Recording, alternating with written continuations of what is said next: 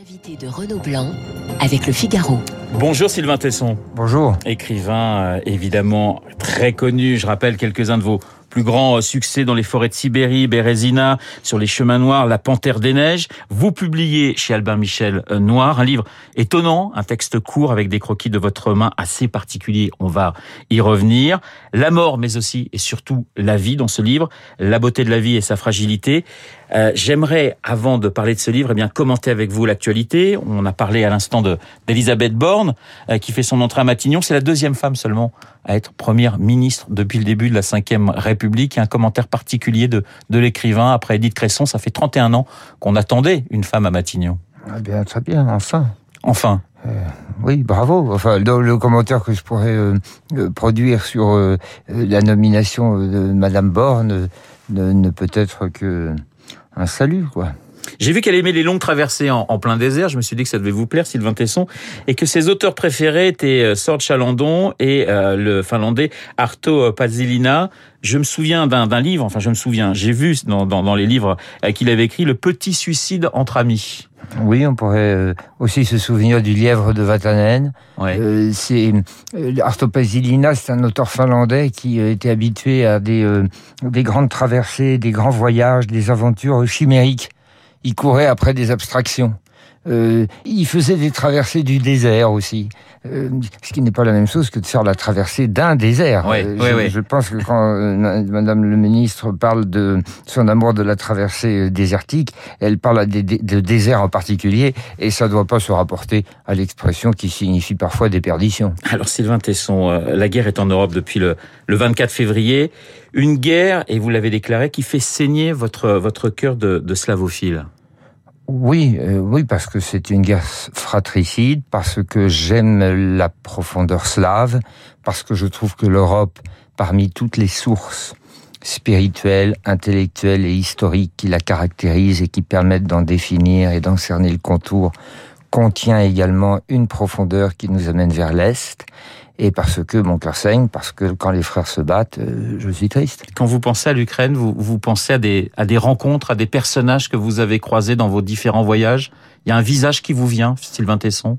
Oui, oui, oui. Moi, je, je, je, crois beaucoup à ça. Je crois que le voyage est fait pour aller euh, cueillir des, euh, émotions, des sensations, des rencontres, plus que pour élaborer des théories. Cela dit, il y a quelque chose qui apparaît hormis tous les souvenirs que un voyageur peut avoir des rencontres qu'il a faites, comme c'est mon cas sur le bord de la mer Noire, euh, nous assistons euh, à l'expression d'une force morale d'un peuple assez extraordinaire, qui peut-être nous fait réfléchir sur la nôtre de force morale. Et puis nous assistons à quelque chose qui peut s'appeler la naissance, euh, non pas d'une nation, parce que la nation elle existe depuis la chute de l'Union soviétique en 91, mais à la naissance d'un sentiment national.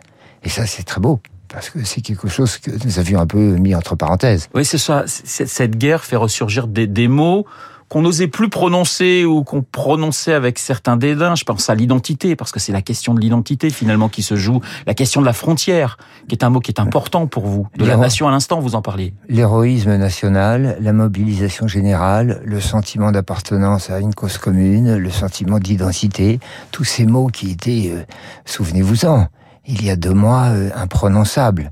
Euh, celui qui les prononçait était voué à toute l'hégémonie. Et voilà que tout à coup, on s'aperçoit que c'est important. Oui. Et que quand on se bat pour une idée qui est supérieure à la somme de ses petits intérêts particuliers, ça s'appelle un, un, élan collectif. Moi, je, je constate cela. Ce qui est très étonnant, c'est de voir cette euh, mobilisation de tous les Ukrainiens, euh, quel que soit leur métier, quel que soit le, leur âge. Je ne sais pas si nous, en France, on, pourrait faire aujourd'hui, en 2022, la, même chose. C'est-à-dire qu'on voit, par exemple, une rockstar qui chante, euh, je voyais cette image, dans le métro avec euh, le chanteur de YouTube, Bono, et puis qui, quelques heures après, bah, va reprendre son, euh, sa calache et, et, va euh, repartir au front. Il y a quelque chose d'assez incroyable dans cette euh, mobilisation du peuple ukrainien. Ben, il y a une force morale qui est doublée d'un sentiment collectif. Euh, je pense que nous avons encore, puisque c'est la question que vous posez sur le, ce que ça renvoie à nous-mêmes, oui. nous avons une force euh, intérieure, certainement, mais avons-nous euh, le, avons-nous le, le, motif collectif qui nous permettrait d'agréger ces forces morales?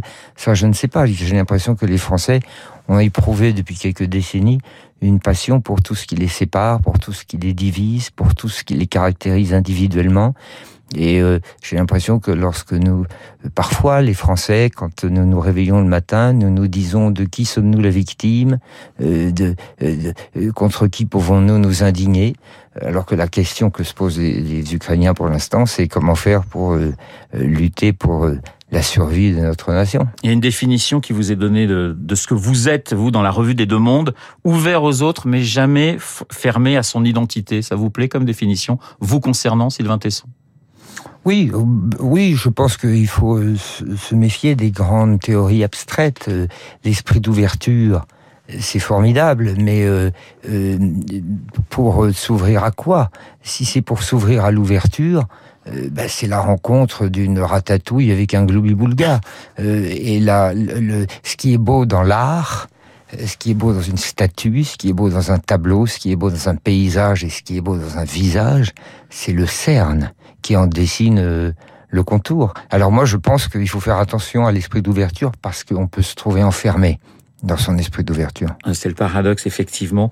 Vous vous définissez plutôt comme un voyageur écrivain ou comme un écrivain voyageur? Parce que vous dites, moi j'ai besoin du voyage pour écrire. Moi, je suis pas un écrivain d'imagination. Alors, je me décris comme euh, euh un, voyageur passionné et qui aime euh, retranscrire en mots, en mots les, les rencontres qu'il a que, j'ai faites et les, les, les, paysages que j'ai traversés, les sensations que j'ai éprouvées. Noir, c'est le titre de votre nouveau livre, un livre assez étonnant, un texte assez court, euh, d'une trentaine de pages et des dessins, des dessins de pendus et, de suicidés par balle. Alors on pourrait se dire, hein, je le présente comme ça, on pourrait se dire, oh, ça ne me donne pas envie de le lire. C'est aussi un, livre d'abord sur euh, la vie, sur euh, la formidable euh, chance que l'on a de vivre en se rappelant qu'effectivement, elle aura une fin, cette vie. Oui, c'est l'idée paradoxale que euh, la, puisque la mort est inéluctable, autant euh, essayer de la considérer en face, d'en rire un peu, pour la conjurer, mais de surtout pas la dénier, et de ne surtout pas la regarder avec sarcasme. C'est-à-dire que l'inéluctabilité de la mort euh, rend la vie euh, finalement plus intense, plus forte, plus belle. Il faut surtout pas se dire qu'on ne veut pas de la mort ou qu'on veut la mettre sous le tapis ou qu'on ne veut pas la regarder, puisque c'est c'est ce qui fait ce qui fait la beauté de la vie, c'est son caractère éphémère. Donc regardons la mort, rions un peu, c'est ce que je fais en dessinant des croquis euh, de suicidés, et n'opposons surtout pas un sarcasme à sa venue certaine, mais adressons-lui une espèce de signe un peu inquiet. Voilà, Sylvain Tesson, vous écrivez La mort, c'est l'aphrodisiaque de la, de, la vie. Oui, c'est l'aphrodisiaque de la vie parce que c'est c'est ce qui la relève et c'est ce qui la révèle. Heureusement que la vie est éphémère. Heureusement, en, Europe occidentale, l'espérance de vie euh, tourne autour de 80 ans. C'est pas la même chose pour les hommes et pour les femmes. D'ailleurs, il y a un problème d'égalité. Les femmes vivent plus longtemps. Peut-être euh, les, mouvements féministes euh, se réécriront-ils euh, 80 ans à peu près d'espérance de vie? C'est court, c'est un intervalle. Et dans cet intervalle qui peut sembler absurde, il faut surtout pas dénier la mort comme le font nos autorités sanitaires, euh, qui ne veulent pas entendre parler de la mort. Le monde occidental cache la mort. Je crois au contraire que pour augmenter la valeur intérieure de la vie, il faut le regarder la mort. Vous dessinez des, des pendus depuis une trentaine d'années? C'est ce que vous dites d'ailleurs dans, dans, dans, ce livre. Ça, ça, vient comment et, et, pourquoi, en quelque sorte, Sylvain Tesson? Mais je ne sais pas. y a une, nous avons une passion euh, pour l'explication psychanalytique, psychanalytique des choses et des mouvements qui sont en nous. Je crois qu'il n'y a plus que la France et le Brésil qui s'intéressent à la psychanalyse. Mais moi, je n'ai aucune explication. Je ne sais pas pourquoi. Sinon, peut-être que graphiquement, le pendu euh, euh, dit quelque chose. Il tombe du ciel. Il n'est pas, il est déjà mort, mais il n'est pas, il n'est plus sur terre, mais il n'est pas encore au ciel. Et surtout, il se tient droit devant la mort. C'est une silhouette pendue au bout d'une corde. Donc il y a quelque chose d'extrêmement esthétique. Mais attention, je précise qu'il n'y a aucun jugement moral que j'émets euh, à l'encontre du suicide.